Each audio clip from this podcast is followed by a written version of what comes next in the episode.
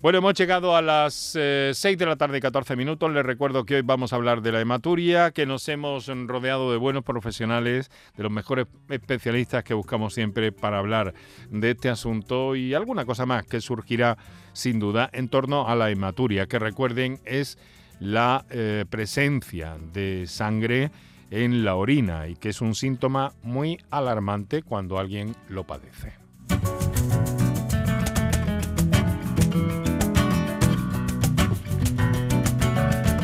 Voy a saludar inicialmente a la doctora Marta Fajardo. Doctora, muy buenas tardes. Hola, buenas tardes, Enrique. muchas gracias por estar con nosotros, por cedernos este ratito de su tarde para hablar de, en fin, de una, de una cuestión que nos ha llamado la atención. Eh, pues eso, porque, porque parece que, que, bueno, que puede llegar a alcanzar hasta un 33% de, de, de, la población, ¿no? En adultos, y esto es una cifra muy elevada. Efectivamente. Bueno, muchas gracias por la invitación a vosotros. Eh, sí, como bien decías al principio, bueno, la hematuria no es tan inusual como puede parecer, ¿no?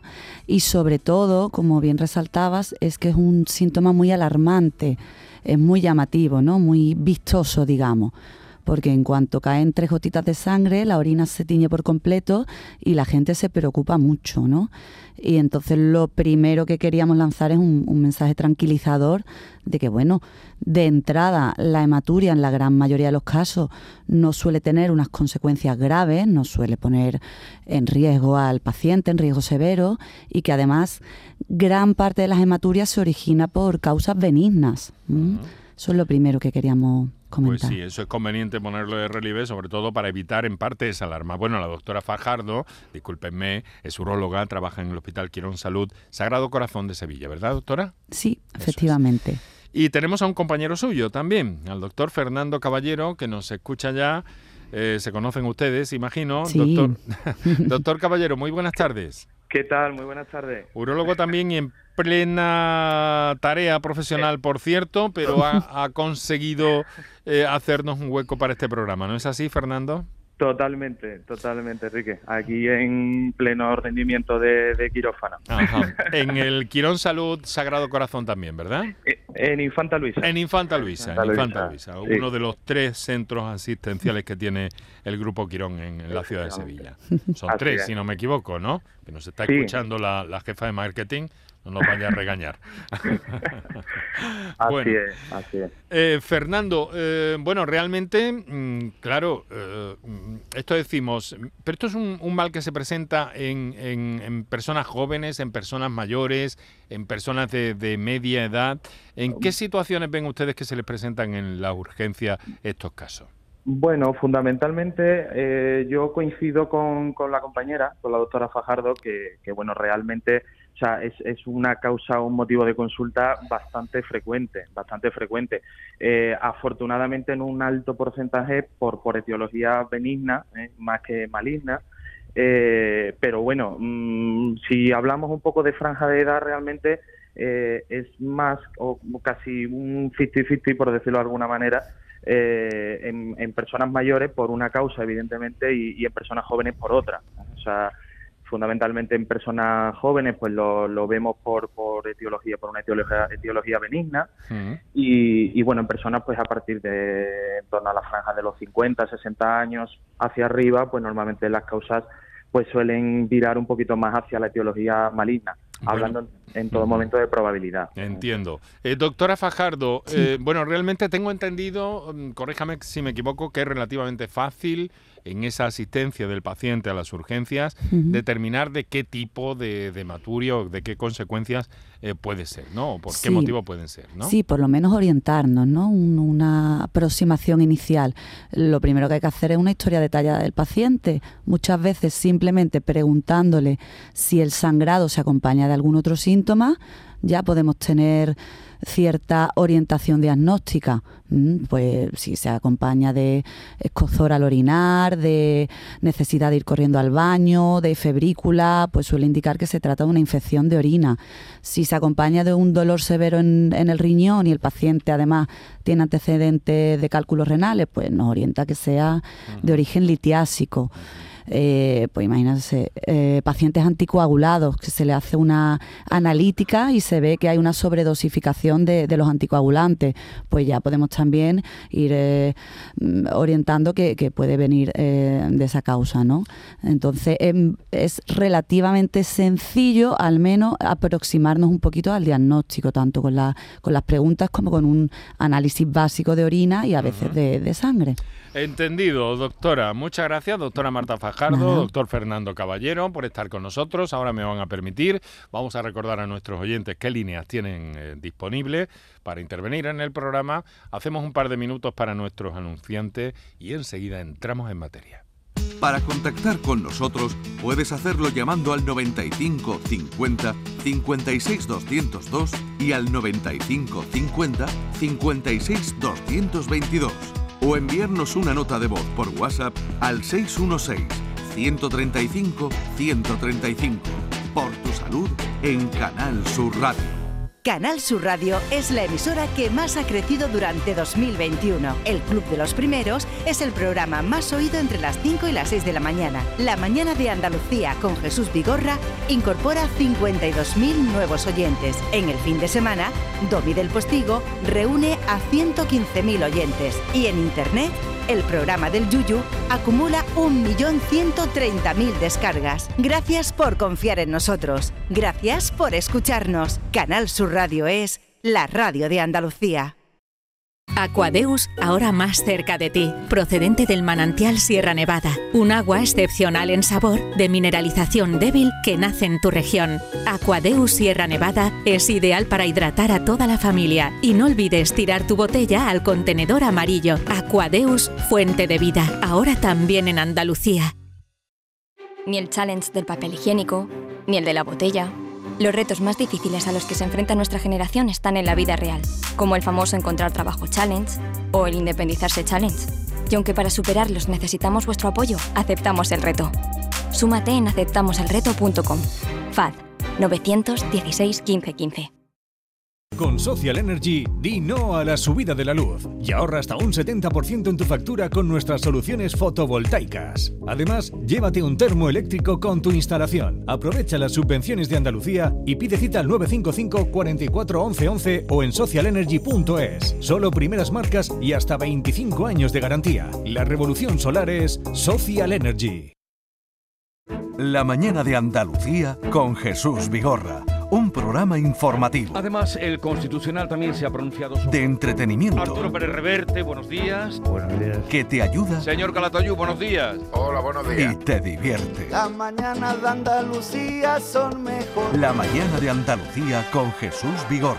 De lunes a viernes desde las 5 de la mañana. Quédate en Canal Sur Radio. La radio de Andalucía. Canal Sur Radio te cuida. Por tu salud con Enrique Jesús Moreno.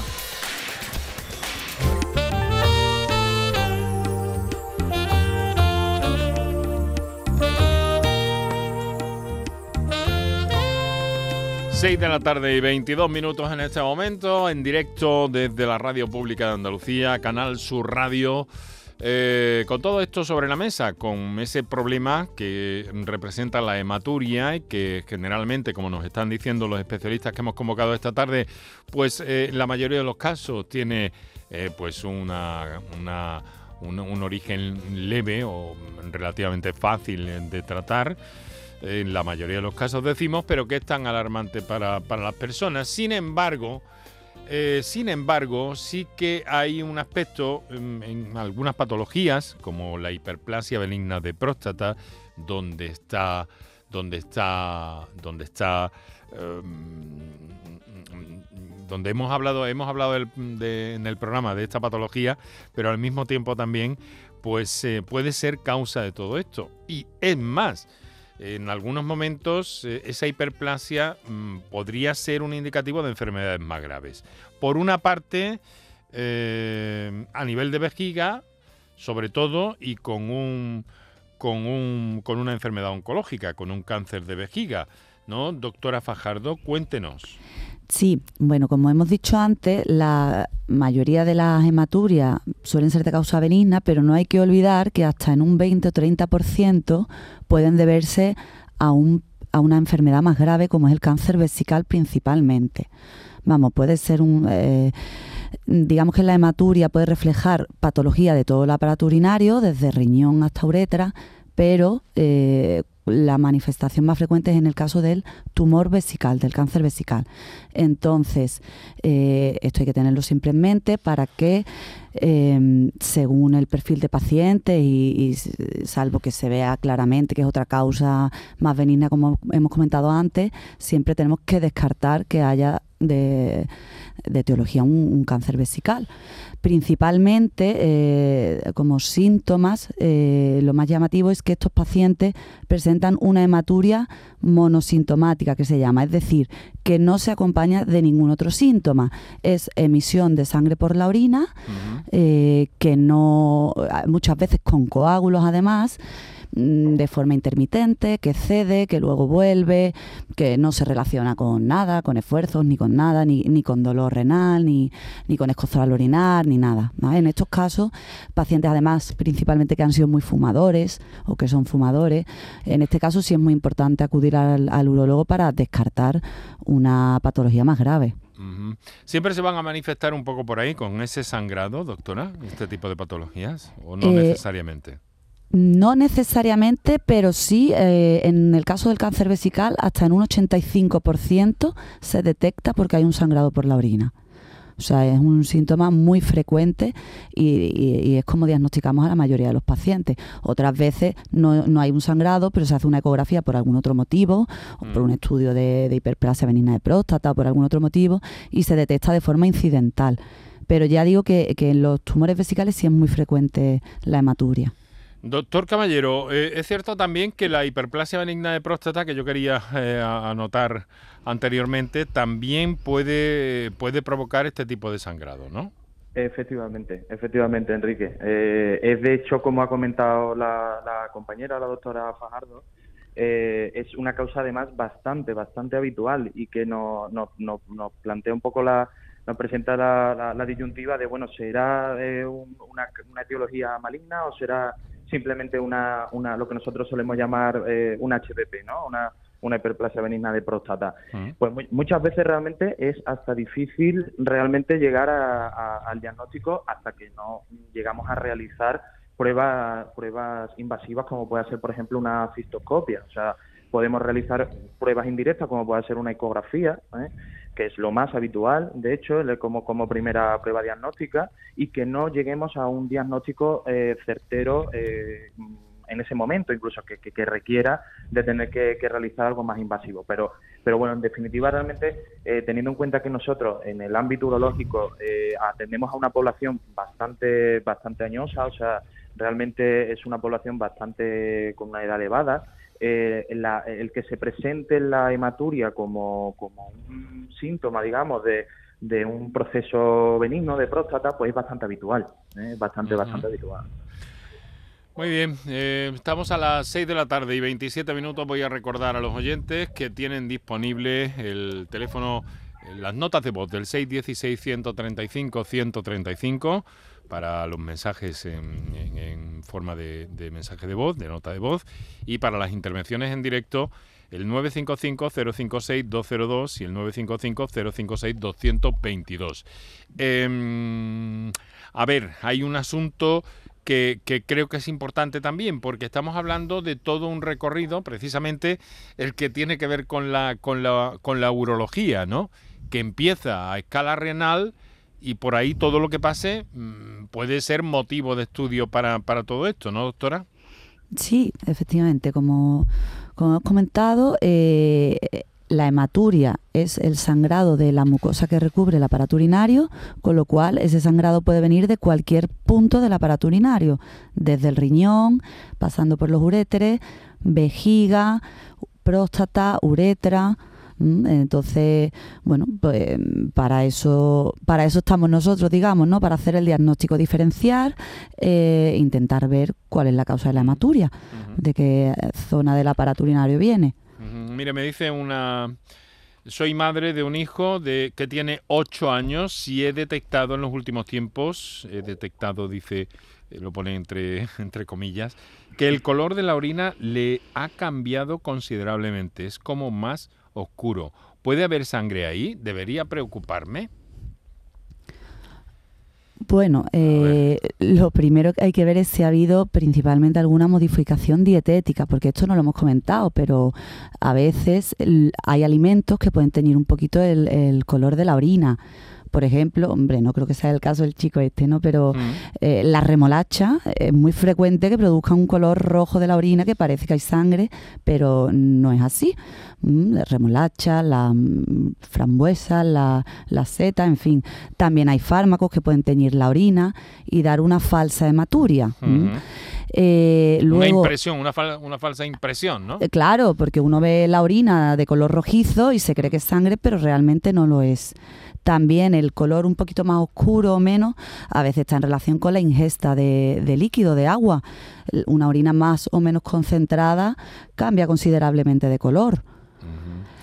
Y, no, bueno, nosotros es que población pediátrica atendemos menos, pero eh, sí resaltar que, que, bueno, que si esto se prolonga en el tiempo, no lo relaciona con, la ingesta de líquidos ni nada así, hombre, lo mínimo es hacer un análisis de orina, mm. que es una, una, prueba muy sencilla, muy básica, para que nos oriente un poquito a ver si se ve algo anómalo en la orina o no, o es una percepción visual. Bueno, pues resuelta al menos esta, esta duda de esta, de esta mamá que ha detectado eso y por otra parte también parece lógico y, sobre todo lo que hablábamos al principio, lo, lo llamativo que es y, la alarma que, tienen algunas personas. Eh, doctor Caballero, eh, eh, nos decía Marta hace un momento que no, no son frecuentes este tipo de, situaciones en edad pediátrica, ¿no?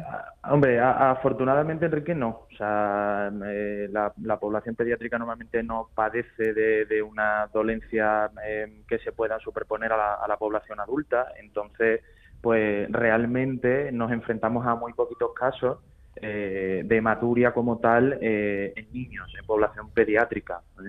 Sí que es verdad que, bueno, como apuntaba, como apuntaba la compañera, pues hombre, hay que, hay que tener un poquito en cuenta, pues eso, los hábitos dietéticos, la mayor o menor ingesta de líquidos, si ha habido algún traumatismo, que eso muchas veces realmente la parte, la parte del interrogatorio en, en los niños pues es muy complicada.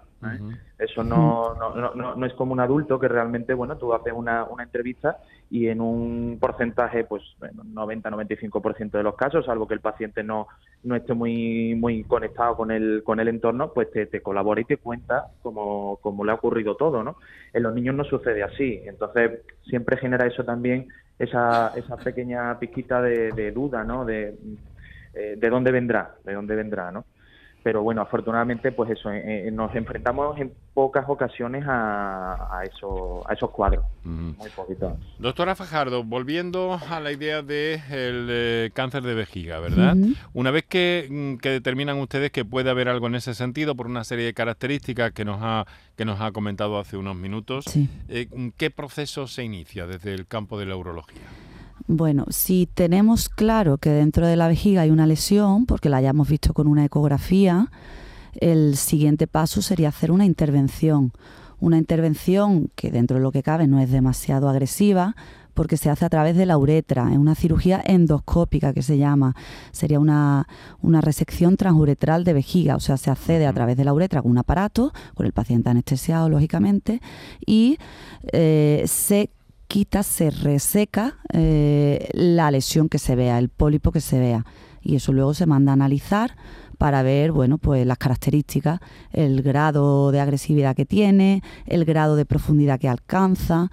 A veces incluso cuando con las pruebas de imagen no tenemos claro si lo hay o no lo hay, se puede hacer eh, una prueba parecida a la intervención eh, que es la cistoscopia, que sería una prueba diagnóstica, mm, en la que en vez de usar una anestesia locorregional y, y, un aparato que permita quitar el pólipo, lo que se hace es meter una, como si fuera una sonda, un aparatito flexible, eh, con una cámara en la punta, a través del cual instilamos suero, llenamos la vejiga y vemos directamente la vejiga y vemos si, si hay alguna lesión o no. O sea, esto sería cuando hay dudas, cuando la prueba de imagen no, no nos da el diagnóstico, pues el primer paso sería plantear esto. Y ya si se confirma, pues en un segundo paso la intervención que he comentado antes. Doctora, la vejiga es una especie de contenedor, ¿no?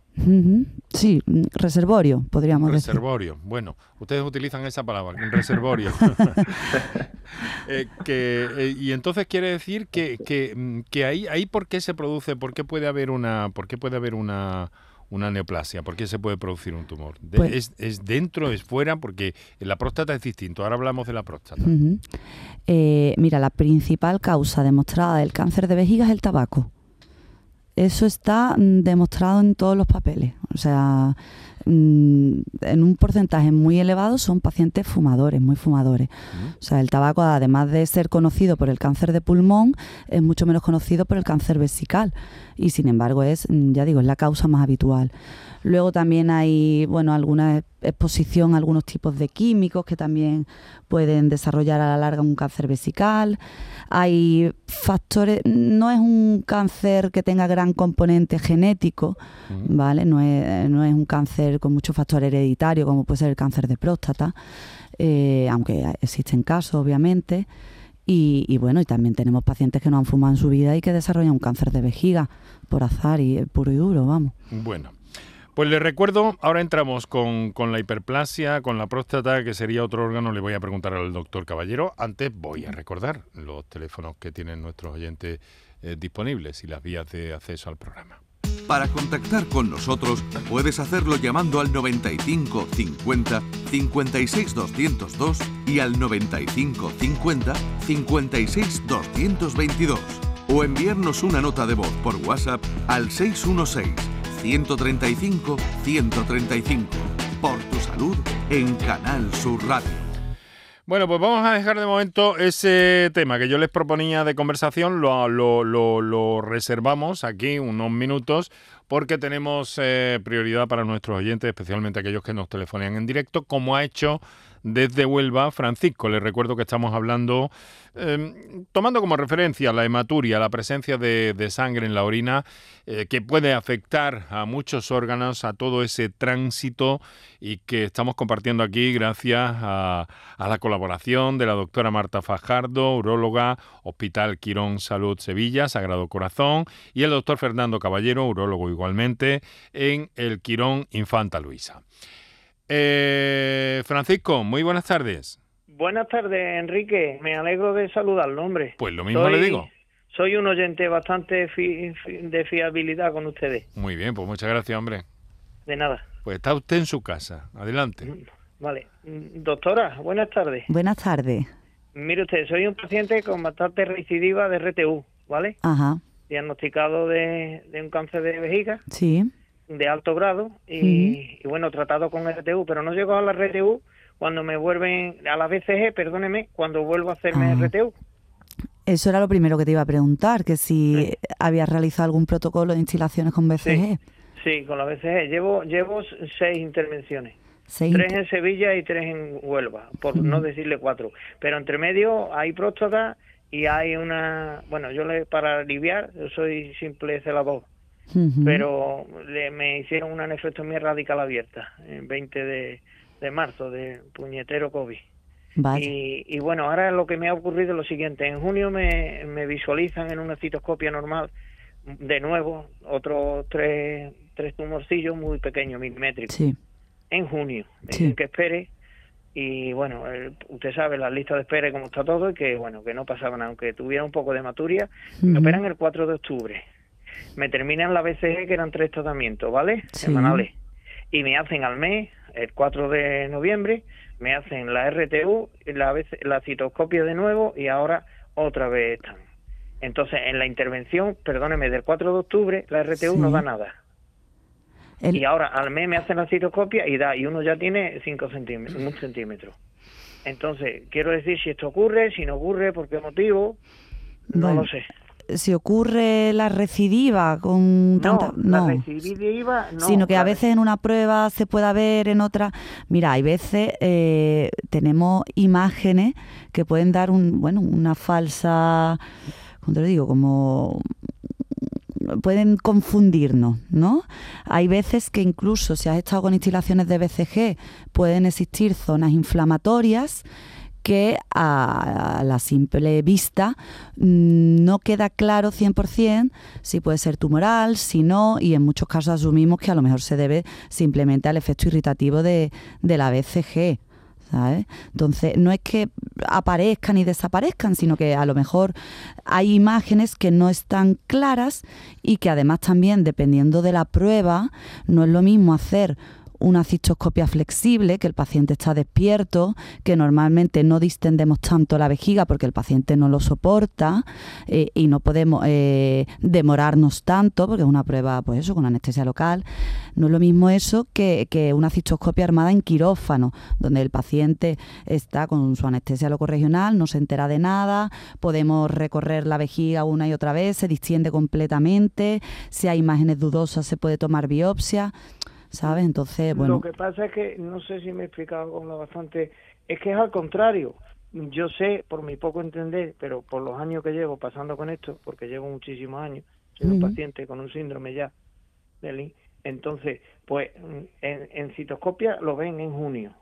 En octubre, después de tres meses y pico, meten RTU quirófano y no ven nada, limpia y al mes en citoscopia vuelven a ver y de un centímetro. Es que es al revés. Cuando yo tengo entendido con una RTV, como usted me está diciendo. Sí, que habitualmente son es el diagnóstico definitivo, digamos. Entonces, mm, mira, puede haber pasado simplemente que la citoscopia flexible. un poco perdido y muy alto, la verdad. Y otra cosa, doctora, perdóneme. ¿eh? Sí. Eh, esto puede, bueno, sí, en, en Virgen de Rocío me dijeron que puede hacerse, yo no sé, había un número exagerado de un paciente que había. ¿Y esto puede seguir de esta manera así? Me temo que sí, me temo que sí. O sea, la, la evolución de la enfermedad en cada paciente es un mundo. Y eso... En Sevilla me diagnosticaron de alto grado. Claro. Yo sé que hay muchos ah. pacientes que me están escuchando, pero aquí en Huelva, en una de las intervenciones de RTU, me dijeron que el grado era, era mínimo, no era de Es que eso puede ir cambiando. O sea, no siempre el pólipo tiene los mismos apellidos, para que me entienda. Sí, el nombre y apellido, eso claro. por desgracia. Pero bueno, como eh, me gusta tanto vuestro bueno programa, Enrique, y soy ustedes tanto profesionales, pues quería preguntarle para... Claro, nada, yo lo único que te puedo decir que, que ánimo, que seguir con las revisiones, que es la única forma, pues eso, de detectar de forma precoz las recidivas y poder tratarlas. Y bueno, ni que decir tiene que no te acerques a ningún fumador, ¿eh? No, no, ni fumo ni nada. Pero escúcheme usted, y una, una pregunta y ya termino, por favor, que vuestro tiempo es muy valioso. Mm, ya se me va porque tengo la cabeza. Eh, mm, esto influye que se quiten antes o después, ¿no? Que es lo que yo digo, no es lo mismo quitar un tumor con milimétrico que quitarlo con 10 milímetros, que es un centímetro. Hombre, vamos a ver, lo que no es razonable es dejarlo evolucionar, evolucionar, evolucionar. Si es cierto que a veces, si las lesiones son tan pequeñitas, tan pequeñitas, eh, luego, como te ha ocurrido a ti alguna vez, uno entra y de la propia distensión del roce del aparato se puede desprender las papilas y luego no se ve nada. Claro, pero es que en un mes ahora verse con 10 milímetros, es que el, puede, haber crecido, puede, haberse asentado, verá, eso. Claro, es lo que le resulta chocante a Francisco, ¿no? Que en tan poco tiempo haya aumentado. Sí, sí, sí, pero ya te digo que no es imposible, ¿eh? ni que vemos casos que, evolucionan muy rápido y vemos casos que se le hace una cistoscopia diagnóstica, se mete al mes y medio y las lesiones se han duplicado. O sea, eso, eso depende de, de, la velocidad con la que recidive y con la que crezca. Bueno, pues nada, pues muchísimas gracias. Y Nada, que vaya muy bien, hombre. Y, bueno, que darle las gracias a Enrique también por el programa tan bueno que realiza. Francisco. siempre, Enrique. He estado varias veces por entrar, pero siempre me ha dado por uno. Bueno, pues cuando tú quieras estás en, en, tu casa, porque esta es la radio pública de Andalucía y es vuestra y es vuestra casa, la de todos los andaluces y aquí estamos para pues, eso. Muchísimas gracias y, a la doctora y, al doctor. Oye, y desearte desearte mucha suerte y ánimo, ¿vale, Francisco? Feliz Navidad, ¿vale? Vale, también te lo deseamos. Un fuerte abrazo. Bueno, realmente, doctor, esta, esta situación eh, con, esta, con este tipo de, tumores en la vejiga que, nos ha descrito que nos ha descrito nuestro, nuestro oyente. ¿Esto cómo lo abordan ustedes? Lo abordan, en principio, el diagnóstico es imagen, ¿verdad? Como, como la doctora Fajardo, porque nos hemos perdido un poco en algún momento, pero hemos querido respetar el diálogo eh, paciente eh, con la doctora eh, Fajardo, con RTU, RCG, BCG, recidiva, que bueno, que es algo que se puede entender ya un poco mejor. Pero esto cómo lo miran ustedes, porque es mirar, ¿no? Ahí está el asunto de la, del diagnóstico por imagen, en principio. Efectivamente, Enrique. A ver, la, situación que ha descrito eh, este señor eh, realmente es bastante habitual. Por desgracia, es bastante habitual. Eh, desesperante para ellos y también para los urólogos que lo, que lo llevan ¿no? o que lo revisan, porque eh, bueno, llega un momento en el que tú dices, bueno, mm, esto va a seguir siendo así toda la vida si yo tengo, pues, no lo sé, 68 años, 70 años, pues, mm, hombre, afortunadamente no es un alto, no, no, es un alto porcentaje de todos los pacientes que seguimos, pero sí ocurre, sí ocurre. Y de hecho eh, hay un pequeño porcentaje de en torno a un 20, 20 y tanto, casi un 30% de pacientes, que en estos casos hay que dar incluso algún pasito más, es decir, ser más radical. O sea, el tumor de, vía urinaria pues desgraciadamente es un tumor que bueno que, que mm, tiene su velocidad pero es eh, del ámbito urológico probablemente junto al, tumor renal de los que de, los mm. tumores que, más rápido avanzan no y eso cuando tienen ustedes que hacer esas intervenciones más radicales qué, soluciones funcionales tienen para los pacientes bueno pues a ver depende claro ya nos estamos metiendo en, en terrenos eh, cada vez más complejos ¿no? es cierto pero, pero bueno, si, si le, bueno, por si os sirve un poquito, pues para no meterme mucho en, en, terminología muy complicada, pues normalmente en eso, en, casos en los que hay, hay momentos en los que ya fracasa todo tratamiento conservador o lo que, o, o, digamos quirúrgico, pero eh, menos radical, pues hay que avanzar y llegar en casos extremos en los que bueno hay que incluso plantearse quitar la vejiga ¿eh? con, con, una correspondiente derivación urinaria ¿eh? porque algún sitio tienes que llevar la orina no eh, esos son casos afortunadamente ya digo pues dentro de todo el grueso de pacientes en seguimiento por, por neoplasias vesicales los menos pero ocurre. se puede dar. Y doctora Fajardo, otra cosa, ¿no? Cuando ha mencionado el asunto de la, influencia o la incidencia que tiene el tabaco sobre el cáncer de vejiga, eh, ¿tiene una prevalencia muy alta esta, esta enfermedad? El cáncer vesical en sí. Sí, el cáncer vesical, perdón. Pues mira, en torno a, vamos a ver, los números ahora mismo Aproximadamente. sí, puede ser en torno a un, 20% aproximadamente. No sé, que tiene, que tiene ahí un, importante factor de riesgo el tabaco, ¿no? Sí, sí, sí. ¿Por qué la vejiga? Es curioso y esto no se sabe mucho. Usted lo ha, lo ha planteado hace unos minutos de forma muy acertada, ¿no? Sí, vamos, eso está demostrado. No, mm. no sé decir también los mecanismos, pero vamos, eh, es, está demostrado, tenemos estudios desde hace muchísimos años que, que vinculan el tabaco como con el cáncer vesical, como el primer, la primera causa primera causa del cáncer vesical. Sí. Interesante también. Bueno, en un instante, si les parece, vamos a hacer un descansillo. Vamos a dar unos minutos para nuestros anunciantes. Vamos a recordar también qué líneas telefónicas tienen todavía disponibles para intervenir en el programa. Y enseguida volvemos y nos centramos un poquito más en la próstata ahora. Muchas gracias. Para contactar con nosotros puedes hacerlo llamando al 95 50 56 202 y al 95 50 56 222 o enviarnos una nota de voz por WhatsApp al 616 135 135 por tu salud en Canal Sur Radio. En el año 2018, la Organización de las Naciones Unidas para la Alimentación y la Agricultura, la FAO, reconoció la producción de la uva pasa de la Axarquía en Málaga como sistema importante del patrimonio agrícola mundial. Venga a conocer el cultivo de la uva moscatel, los paisajes y el patrimonio de la Axarquía. Consejería de Agricultura, Ganadería, Pesca y Desarrollo Sostenible. Junta de Andalucía. Escuchas Canal Sur Escuchas Canal Sur Radio en Sevilla. Son buenos momentos, son risas, es gastronomía. Es un lugar donde disfrutar en pareja, en familia o con amigos. Es coctelería. Es obsesión por cuidar cada detalle. Nuevo burro Canagliabaran Resto en Tomares. Son tantas cosas que es imposible contártelas en un solo día. ¿Sabías que no tienes por qué convivir con el dolor? La Clínica HLA Santa Isabel te ayuda a aliviar tus molestias con su nueva unidad contra el dolor. Este nuevo servicio ofrece tratamientos para el dolor crónico como hernias discales, dolor lumbaro cervical, cefaleas, trigémino, artrosis y otras patologías. Pide tu cita en la Clínica Santa Isabel al 954-570-004 en Luis Montoto 100. HLA Santa Isabel cuida de ti. Bienvenidos a Sacaba. Mil metros de electrodomésticos con primeras marcas. Grupos Whirlpool, Bosch y Electrolux. Gran oferta hasta fin de existencias en Sacaba. Lavadora secadora por 299 euros. Sí, sí, lavadora secadora por solo 299 euros. Y solo hasta fin de existencias. Solo tú y Sacaba. Tu tienda de electrodomésticos en el Polígono Store en calle nivel 23. Sacaba. Comida de Pueblo, la solución a tus comidas diarias. Guisos caseros sin conservantes con 30 días de caducidad. Calienta en el microondas 4 minutos y listo para comer. Descarga la aplicación de Comida de Pueblo y solo por registrarte consigue 10 euros de descuento en tu primer pedido. Comida de Pueblo, los tuppers con sabor a las comidas de madres y abuelas. Humor, ingenio, música en directo, entrevistas. Todo lo tienes en el show del comandante Lara y te esperamos los domingos en la medianoche para que disfrutes de la radio más original y divertida. ¡Vas a flipar! ¡Síguenos! El show del comandante Lara. Este domingo en la medianoche. Quédate en Canal Sur Radio, la radio de Andalucía. Por tu salud.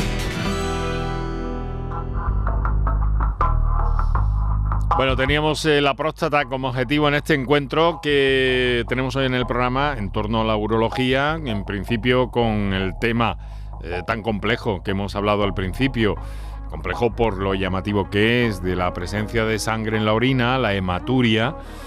Y eh, bueno, vamos a de momento aparcar el tema porque tenemos otra comunicación en directo a ver qué nos quiere contar Narciso, que nos telefonea, por cierto, también desde Huelva. Estamos con la doctora Marta Fajardo y con el doctor Fernando Caballero. Narciso, muy buenas tardes. Muy buenas tardes. Vamos a ver, mire, mm, en primer lugar, mm, felicidades por el programa. Y le quería comentar, hace poco me hicieron un TAC. Eh, seguidamente, hace unas semanas, me hicieron una citoscopia. Y me mandan al Virgen Macarena para reducirme por lo visto porque según el doctor era que yo sangro bastante de vez en cuando. Y sangro sobre todo cuando hago esfuerzo, cuando hago esfuerzo es cuando sangro y me dice que es que tengo la próstata excesivamente grande, al tamaño de una mandarina y posiblemente pueda hacer eso. Mm, esa era mi pregunta. Muy bien, pues no se retire por si hay que precisar algo más, doctora. Eh, bueno, sí, claro, puede ser la hematuria, como hemos dicho antes, una de las causas es la hiperplasia benigna de próstata. Entonces, una vez que la han estudiado, la han hecho su TAS, su cistoscopia y no han visto ninguna otra causa y han encontrado una próstata grande, congestiva y que puede justificar el sangrado, es una de las indicaciones de intervenirse la próstata, efectivamente. Mm, eh, ¿En qué consiste la, esa intervención? ¿Es una reducción de próstata o cómo va? Pues depende de lo que le hayan propuesto, porque hay muchas formas de operar la próstata. Hay muchas técnicas. Claro, hay muchas técnicas, depende del tamaño. Perdón, me dijeron que me la quemaban, me la reducían, algo así entendí. Vale, eh, una fotovaporización láser puede ser. Mm, no sé ahora mismo si en Macarena lo hacen, Fernando, seguramente tú pondrás, tú podrás ayudarme en eso. bueno, ahí, ahí ah, eh, verá, en principio no. O sea, en principio, bueno, también es cierto que, habría que saber el, tamaño de, del volumen. O sea, habría que tener todos los datos, sí. Efectivamente, hacer una indicación quirúrgica así al vuelo no, no sería totalmente correcto. Claro. Pero probablemente, supongo, supongo que eh, sería en principio pues para una resección transuretral de próstata o, o, una adenomectomía, bien sea, bien sea por láser, bien sea abierta, lo sé, depende un poquito de... Claro que sin más datos es difícil. Eh, nosotros, por ejemplo, en, en Quirón sí, sí ofrecemos láser prostático, eh, RTU convencional cuando el paciente no es apto, pero claro, no sabemos qué técnica exactamente es la que te habrán, te habrán propuesto allí. también me dijo esa reducción. entonces, sobre todo mi pregunta era, eh, ¿por qué siempre sangro cuando hago mucho esfuerzo, cuando hago esfuerzo? Porque la próstata está congestiva, está muy vascularizada. Entonces, a un aumento de presión se rompe algún pequeño capilar, algún vasito y es cuando sangra. Eso no es raro. Ya, pues era mi pregunta y eso. Pues a, no dejar el seguimiento de esa, de esa situación y, a seguir informándose como, como está haciendo en este momento para, para saber más, que es uno de los objetivos que perseguimos en este, en este programa, Narciso. Muy bien, pues muchísimas gracias y felices fiestas. Muchas gracias. Igualmente también para usted. Un saludo, Narciso. Bueno, la próstata. Perdón. La próstata, sin duda, eh, uno de los eh, elementos, me van a permitir que lo exprese así, estrella en el campo de la urología, porque además eh, da muchas complicaciones, ¿verdad, doctor? Efectivamente, efectivamente. Lo que ocurre, Enrique, es que eh, es curioso, pero, pero aunque, aunque no se crea, eh, es así. Afortunadamente, el cáncer de próstata es poco habitual que se manifieste con hematuria. Es bastante, bastante poco habitual. O sea, generalmente el cáncer de próstata, eh, de las pocas ventajas que tiene, por decirlo de alguna forma, eh, no suele tener una, una, clínica muy florida, no suele ser algo muy habitual que se manifieste con hematuria. Normalmente el, el, mayor grueso de pacientes eh, que nosotros diagnosticamos de cáncer de próstata Generalmente suele ser por un seguimiento previo que se ha hecho y en algún momento se, ha hecho un control cada vez más, afortunadamente, de, de, analíticas con, con, el con marcador, eh, con el antígeno prostático específico, el famoso PSA, eh, que en un momento dado, bueno, pues se eleva, eh, en fin, o sea, tiene un comportamiento extraño y, te planteas el hacer un estudio en profundidad, hacer una biopsia y, y sale el resultado. Pero no porque el paciente consulte como tal por, por cáncer de próstata por, por prácticamente ninguna sintomatología. O sea que entonces, motivo de sospecha, doctora, para, para un cáncer de próstata o alguna malfunción en la próstata, ¿cuál sería? Pues me temo que, como ha dicho mi compañero, ninguno, porque la, la gran mayoría de las veces el paciente que refiere síntomas prostáticos lo que tiene es una hiperplasia benigna de próstata. ¿Vale? Hay un pequeño porcentaje donde sí que se puede detectar un cáncer de próstata, pero no está relacionada la sintomatología con la presencia de un cáncer de próstata. Eso antiguamente sí, cuando no existía el PSA, el marcador prostático, los cánceres de próstata se diagnosticaban muy tarde, muy avanzados. En ese momento sí había sintomatología, pero porque ya se, estaba extendiendo incluso a órganos vecinos. Afortunadamente hoy en día eso es rarísimo, porque tenemos el, el PSA, tenemos las revisiones urológicas, rutinaria. Entonces, como, como decía Fernando, la gran mayoría de las veces se detecta porque hacemos un control analítico y, sale, sale elevado. Porque, eh, desde luego, también eh, en este sentido y con respecto a la próstata, los varones tradicionalmente, lo hemos comentado aquí con muchos de sus colegas doctores, pues eh, son, em, son muy reacios, son muy reacios a, a revisarse la próstata, acudir al especialista, ¿no? Esta idea deberíamos desterrarla ya de una vez por todas, ¿no les parece? pues totalmente. Bueno, no sé qué opina, qué opina mi compañera, pero realmente es así. O sea, debería de eh, estandarizarse o de normalizarse. Yo lo repito siempre mucho eh, en la consulta. Eh, por favor, a partir de una determinada edad hay que estandarizarlo, hay que normalizarlo y que no haya, que, no exista ningún tabú. O sea, realmente una, una revisión urológica debe de ser lo más normal eh, como existe una revisión eh, ginecológica y nadie lo cuestiona en el caso femenino, ¿no? ¿Eh? O sea, mm, nadie se plantea, oye, pues no, no voy a ir. Bueno, pues no debería de ser así. No siempre es para diagnosticar nada, sino simplemente para un control estrecho y precisamente adelantarnos a, posibles complicaciones futuras, ¿no? O, manifestaciones más severas de las enfermedades. Pues sí, eh, ¿Quería decir algo, doctora? No, solamente añadir la, coletilla de que es especialmente importante el, hecho de revisarse o de acudir al urólogo si hay antecedentes familiares de cáncer de próstata. En ese caso es obligatorio y además desde edades tempranas, desde los 40 años. Muy bien, estamos, estamos llegando a la... Yo quería preguntarle un poco más sobre la PSA, porque además tengo entendido que hay cierta controversia médica últimamente, pero vamos a dejar para otro día, porque eh, tenemos un mensaje que nos han hecho llegar a través de las notas de voz, el 616 135 135, y que vamos a escuchar casi al límite ya de terminar el programa de hoy. Buenas tardes, me gustaría preguntar, yo estoy operado de, de próstata por láser Olmium mi próstata era súper grande, 250. el doctor me dijo que no había resitiva o que como mucho, mucho, quizás a los 30 años, yo me he operado con 58 y me gustaría saber si puede, no sé, se puede reproducir, puede haber otra vez problemas. Ahora mismo el PSA yo lo tuve en 26 y ahora está en 0,3, 0,5, que creo que es lo normal. Entonces me gustaría pues eso, preguntar si hay posibilidad de que se reproduzca o que vuelva a ponerse el PSA muy alto o algo así. Bueno, vamos a ver. Eh, doctora, para terminar, si es tan amable. Bueno, la próstata me temo que, que su agrandamiento depende de la edad, es por un tema hormonal, entonces si se operó con 58 años, eh, puede ocurrir que con el paso de los años crezca otra vez un poco.